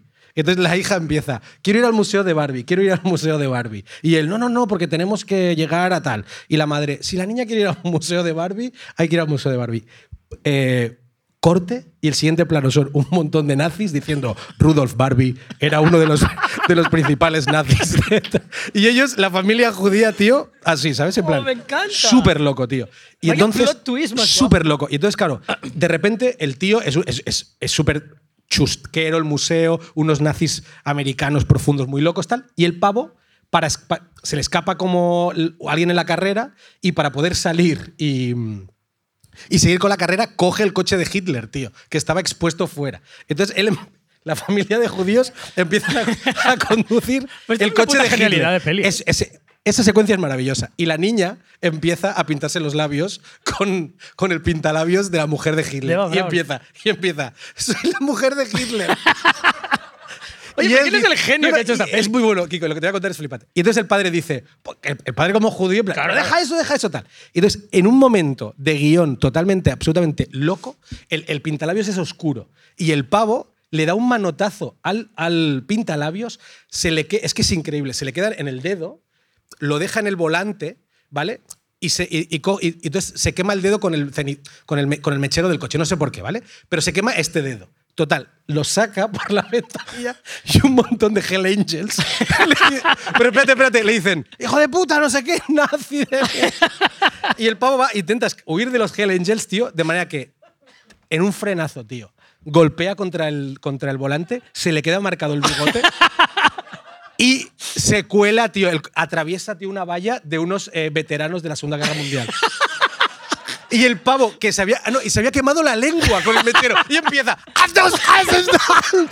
¡Wow, tío! Y los es Admite súper- que te estás inventando todo, Te- todo esto. Es tu, pe- te lo juro que es literal. es tu peli. Es, de la- Es de una las- peli que estás planeando no, hacer. No, no, no. Es, esa es literal y es una de mis secuencias favoritas del cine porque es loquísima, es muy guay. Además es el John Bovich, creo, el, el actor, que es este actor que es buenísimo de Saturday Night Live. Bueno, perdón.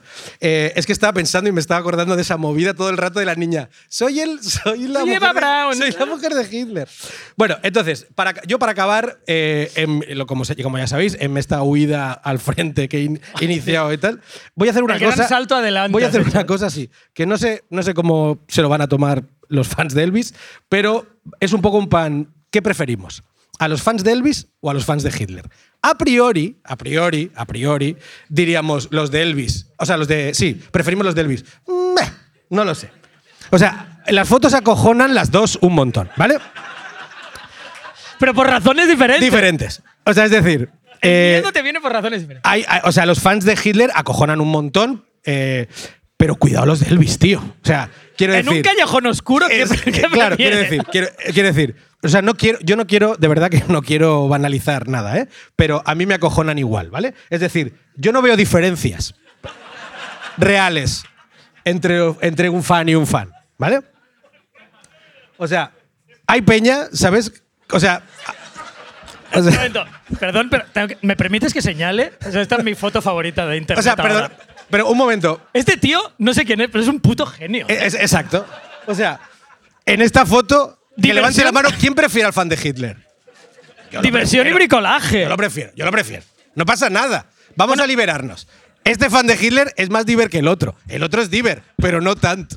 ¿Vale? Hay diversión, bricolaje y banalización del holocausto en una sola foto. Es que es muy difícil hacer eso, ¿eh? Y entonces, eh, claro, entonces vamos a, abrir, un- vamos a abrir un melón que es el imitador de Elvis, ¿vale? O sea, imitadores de Hitler, pues hay pocos. O sea, no, es una- no se estila. O sea, es decir, el, el- el- el príncipe Harry lo intentó en un carnaval y, fue, y se- bueno, salió en todos los periódicos. ¿vale? Y otro, otro día que lo intentó fue Keith Moon de los Who también, y, le También, cayó, no y le cayó una. No sale bien. Entonces, pero, pero, pero sí los imitadores de, de Elvis, ¿vale? Y no son pocas las voces que dicen que el rey del rock em, era un poco asaltacunas, ¿vale? Y, y que de hecho, esto es bastante regulín, ¿eh? Pero de hecho, a las menores de edad con las que tenía aventuras amorosas las llamaba sweet cherries. Porque, porque él decía que los 14 años es la edad perfecta de las cerezas. Ay, Elvis, ¿eh? De repente. De nuevo Hitler empieza- Hitler con sus Hitler drogas. no- tocó nunca a nadie. nadie. Hitler haciendo speedballs por la mañana. Bueno, Hitler pues- nunca magreó a nadie, lo sabemos Exa- seguro. o sea. Exacto, eso seguro. O sea, eso es lo único que Eso no es- podemos decir de él. N- Nunca tocó una teta. Sin Totalmente consentimiento o con. No, De no hecho, no, nunca. hay- no- no tenemos que olvidarnos que Elvis eh, conoce a su primera mujer cuando él tenía 24 y ella 14. ¿Vale? Y aunque, au- y aunque las voces dicen que los padres de, de- de ella no querían que, que tuvieran nada, eh, él la convence para que la relación se, se esconden, para que la relación avance y se acaben casando súper jóvenes. De hecho, se dice que, la- que el astro del rock, a diferencia del bueno de Hitler, que se dejaba drogar, él lo que hacía era drogar con anfetaminas a su mujer am, y hacerle sesiones fotográficas de carácter eh, guarrete cuando ella tenía poco más de 16 años. ¡Ay, Elvis, Elvis! ¿Vale? Elvis, aparte, nunca, nunca confesó que era drogadicto. Hitler, Hitler pidió cocaína. O sea, Y dijo, había un momento que le daba igual Doctor- lo que pensaran de él. Él doctor- quería doctorcito. meterse una fleca y punto. Exacto. Pero Y- Elvis creía que no se drogaba, que es Sí. buenísimo eso. Que era vitamina. Pues eso, ¿no? El, eh, Elvis, Elvis eh, era pedófilo, no pasa nada, va, digámoslo. Yo siempre, yo siempre he preferido a Chuck Berry, que creo que también era pedófilo. Sí. En los años 50 mejor Todos empezar a eran mirar la pedófilos. biografía. Sí, ¿no? eh, sí.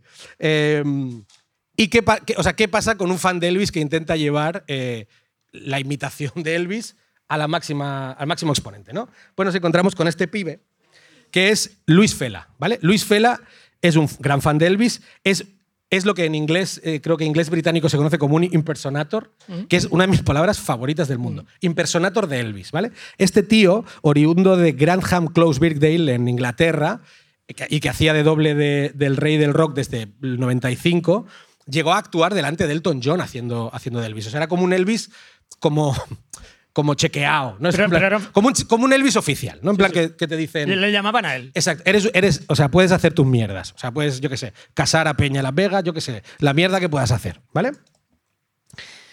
Eh, y se hacía llamar Louis Rockefeller, ¿vale? ¿Qué pasa con este pájaro? Vale, pues este tío era tan fan de Elvis que acabó detenido y admitiendo hasta 19 delitos por posesión de pedofilia. Eh, fue captado con 907 imágenes indecentes, algunas de ellas clasi- Esto me flipó, porque no sabía que. O sea, algunas clasificadas de categoría severa, en plan, la más severa, ¿sabes? Y que implicaba a menores de 6 años o menos, ¿vale? El fan de Elvis. Mi pregunta es: ¿qué preferiríais? un, fan de, un fan de Hitler, que es súper buen pavo, que es buen vecino, Que tiene un poco de obsesión con, que es verdad que le con gusta el semitismo. que, que es verdad que le gusta le flipa muy fuerte jugar al Risk con el horno encendido. En plan, esto mierda me mola. Y lo respira, ¿no? Mm, el olor, El olor, el olor a gas. olor a carne quemada. O Luis Fela, un fan de Elvis. Es una pregunta. Es como la decisión de Sofía. Claro, no tenéis por qué contestar ahora. Podéis, podéis reflexionarlo. Enviadnos vuestras respuestas. Yo todavía yo no tengo respuesta, pero ha estado guay escribir el guion. Yo, Lo dejas ahí, ¿eh? sí, tío, no sé. Y ya, ya- ya- bueno, ya está. Y ya está, ya está. Sí, y entonces. Bueno, perdón, está perdón, guay, perdón, está guay perdón, dejar, perdón. dejar un capítulo al Sí. final con pedofilia severa. Y entonces- Es- y entonces- la gente se va a casa con una No, sensación no, entonces- reconfortante. perdón, perdón. verdad. No, porque estaba pensando, hostia, no, eh, en, en mi cabeza era espectacular y acababa mucho mejor. Y es porque iba a tirar un tema, ah, vale. Un temazo Que de sí que, os, Cupcake. que sí que os va a animar. de Cupcake, que es una rapera de, de Chicago súper joven que lo flipas, que tiene una canción que se llama Promise me you won't tell. Just promise me you won't tell. If I take you to the hotel. Promise me you won't tell. He said, Promise me you won't tell. Just promise me you won't tell. If I take you to the hotel. Uh, things are so intimate. I used to be so innocent until you touched me in a spot that made me hot. And ever since, nothing really made sense. It No conozco la letra, pero no sé si está denunciando la pedofilia o alentándola. No lo sabemos. A lo mejor está diciendo pedophile, pedophile, vía pedophile. No, no, ser. Es una canción todo guapa de la, de la Cupcake. Y, y hasta aquí el, el Pop y Muerte de hoy en directo, con las figuras de Hitler y Elvis en un díptico fabuloso. Fabuloso. De, de- Una panoplia una- sí, sí, espectacular. maravillosa. Y acá, ah, hay que deciros que hoy estrenamos nuestro nuevo merch. A los que nos estén oyendo, a los, a Casder. los que nos estén oyendo en Spotify, es posible que el merch ya esté eh, disponible online, a, a no ser que los presentes hoy eh, acabéis con él, arraséis y, y os hagáis con unas camisetas tomolonas. En resumen, no penséis pedofilia, pensad adquisición de merch. Exacto. Ese sería como el mensaje final. Además Borrar es muy fácil. te- o sea, hay dos, camisetas, hay dos camisetas. Está la, Claro. la negra y, y la blanca. La blanca es eh, fan de Hitler y la negra Es, es- obviamente es es anti fan de Elvis. Y elegís la camiseta y cu- con las ventas es, es como una forma de votar como en blanco. Claro. Entonces, veremos qué ha pasado. O sea, si ha habido, se han vendido muchas camisetas blancas, sabemos que preferís a Hitler. No pasa nada. Y hasta aquí, ¿no? Magnífico. Gracias, eh, por Gracias a venir. todos.